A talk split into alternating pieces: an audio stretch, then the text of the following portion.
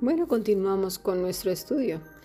Hemos visto pues que los demonios le reconocen al Señor de inmediato, pero también al reconocerlo, vemos que por el otro lado se encargan de afligir a los hombres, a los que no son de eh, eh, hijos de Dios, los aflige y los atormenta en gran manera para destruir lo que Dios ha creado, ¿verdad? Para que no se acerquen al Señor.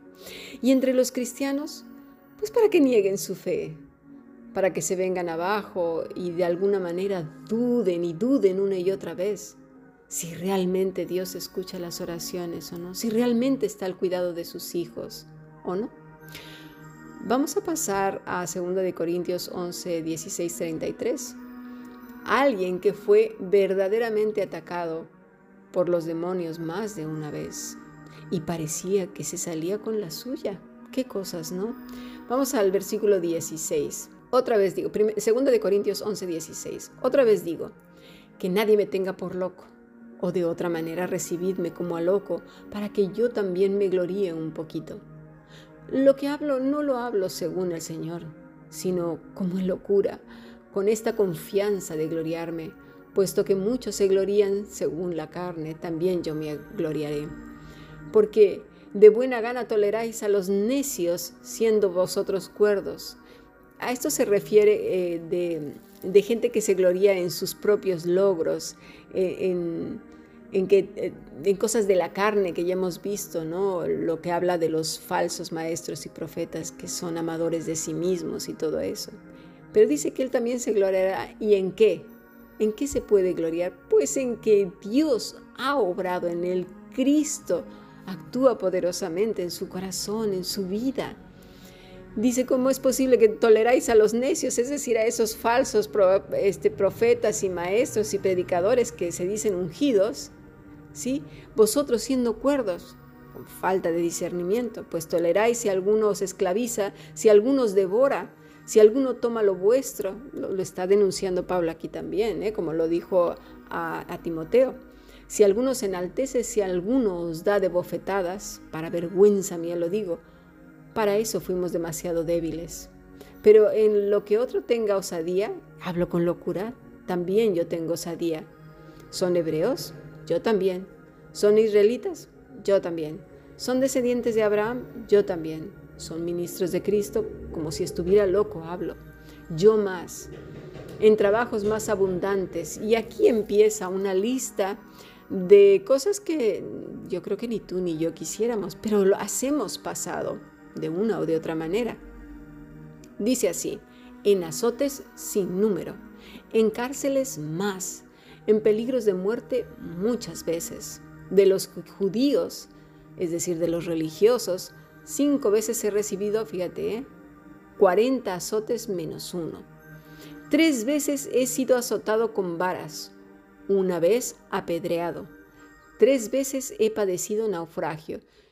Y lo decimos muy rápido en azotes sin número, ¿eh? Es decir, se dice fácil, pero lleva, o sea, se lee en dos rengloncitos, pero recibirlo, esto como que, como que ya es otra cosa, ¿eh? No, no es así de fácil. ¿Estaba Dios con él o no? ¿Lo estaba guardando o no? ¿Había, ¿Dios había volteado su rostro? No.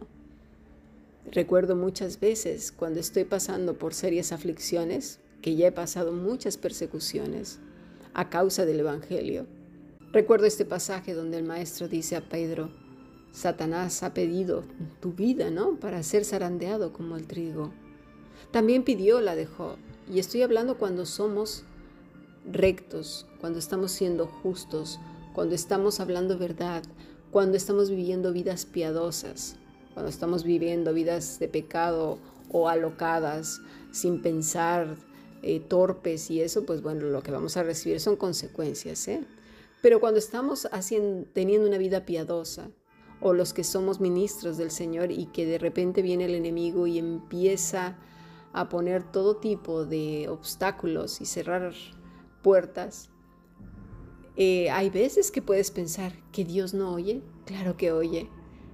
Claro que oye. De hecho, ya lo sabía, que habíamos sido pedidos para ser zarandeados como el trigo.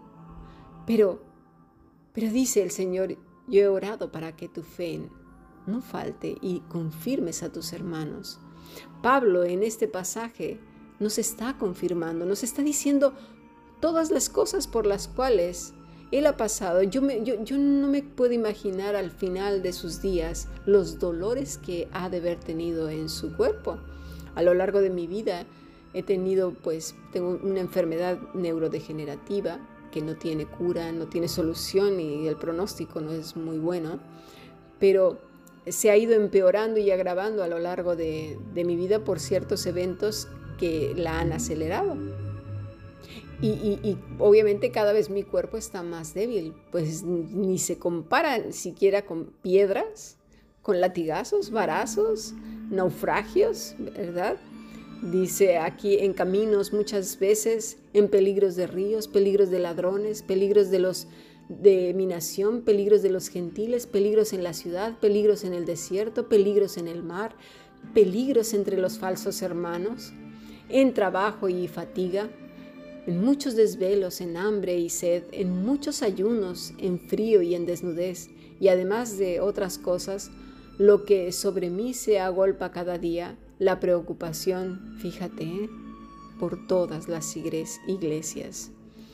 Y, cuando tienes una vida apegada al Maestro, tu vida pasa a segundo plano y te preocupa la obra del ministerio, te preocupan la gente que está a, tu lado y que tú en un momento dado ministras y que ellos están pues dependiendo en este momento de, de, lo que Dios les da a través de tu vida, ¿verdad? Y dices, ¿y ahora qué va a ser de ellos, Padre? ¿Qué, qué, cómo, no te explicas, ¿verdad? Y en todas esas cosas necesitamos pues escucharnos bien, porque a través de escucharnos vamos a saber en dónde se encuentra nuestra esperanza, nuestra fe, nuestro gozo. Dios entonces trabajará a través de esta prueba en, en nuestros corazones, en nuestra mente, ¿Por qué? Porque estamos apegados a Él, aferrados ahí. No me suelto, Señor, bendíceme, por favor. Me está doliendo mucho, pero ayúdame, por favor. Y con, con, con todas estas cosas, ¿qué podemos decir? Si Dios con nosotros, ¿quién contra nosotros? Con lo cual el enemigo, por más que haya pedido nuestra vida para destruirnos, para zarandearnos, para que negáramos al Señor, por el contrario, nuestra fe saldrá más sólida, nuestro amor más fuerte, los lazos que nos unan hacia Cristo irrompibles. Ahora quiere decir que con esta una prueba o dos o tres o cuatro, ¿se acabó? No, la vida del discípulo es así. Dime qué alumno que hace una carrera tiene exámenes solamente una vez en la vida. Un alumno que se prepara y estudia todo el tiempo, por ejemplo, en mi carrera hay que estarse continuamente este, refrescando en el área de la medicina, en el área de la salud mental, hay que estar continuamente, pues eso, refrescándose y viendo nuevos tratamientos y cosas de estas, pues cuanto más en nuestra profesión de fe y de amor y devoción a nuestro amado Salvador, ¿verdad? Hay que continuamente.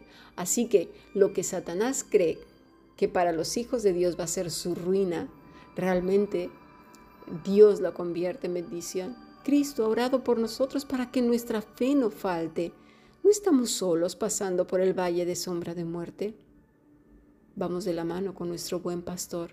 Y allí, en ese valle de sombra, como lo vimos en el Salmo 23, si no lo has escuchado ese estudio, te pido por favor que lo escuches. Si estás pasando por una situación en la que Satanás te está zarandeando, corre, estúdialo, míratelo porque realmente es maravilloso porque cuando pasamos precisamente por esos valles oscuros, es donde encontramos pues más bendición. ¿Por qué? Porque nos damos cuenta que el Maestro está ahí. No hay nadie a quien podamos darle la gloria. No hay nadie a quien podamos decirle, ay, en ti sí creía, yo sabía que no me fallarías. No hay absolutamente nadie más que tú y Él. Y es ahí, cuando volteas y miras al Maestro que te está observando fijamente, pero no con condenación, con amor, con alguien que te dice, aquí estoy, estoy contigo y a tu lado, Sabía que eras débil, sabía que eres hombre, sabía que eres polvo, pero yo he orado por ti para que tu fe no falte. Pero acuérdate que cuando salgas de este valle, confirma a tus hermanos, cuéntales que yo iba a tu lado, que yo te he dado fortaleza, que yo te he sustentado. El demonio.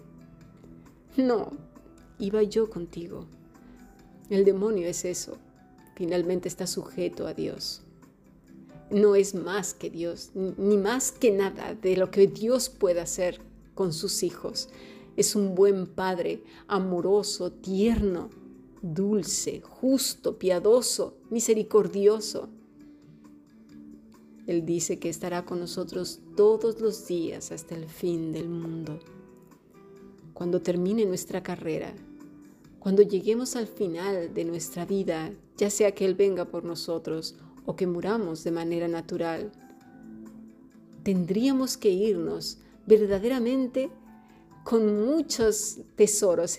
El tesoro de la fe es súper brillante, el tesoro del gozo súper dulce, el del amor radiante y hermoso, y a su vez así todos, porque hemos pasado por tantas pruebas que al final de ellas todo ese fruto del Espíritu de Dios que quedó refulgente, brillante, reluciente. Y así pues, los planes del enemigo, como ayer y como en el principio, quedarán arruinados, porque nuestra fe no está puesta en lo que pueda hacer el enemigo, sino en que estamos en las manos de Dios y que Él ha orado por ti y por mí para que nuestra fe no falte. Mira sus ojos y no pierdas de vista esa mirada tierna y dulce que tiene para ti y para mí todos los días hasta el fin del mundo. Sigamos aprendiendo bendiciones.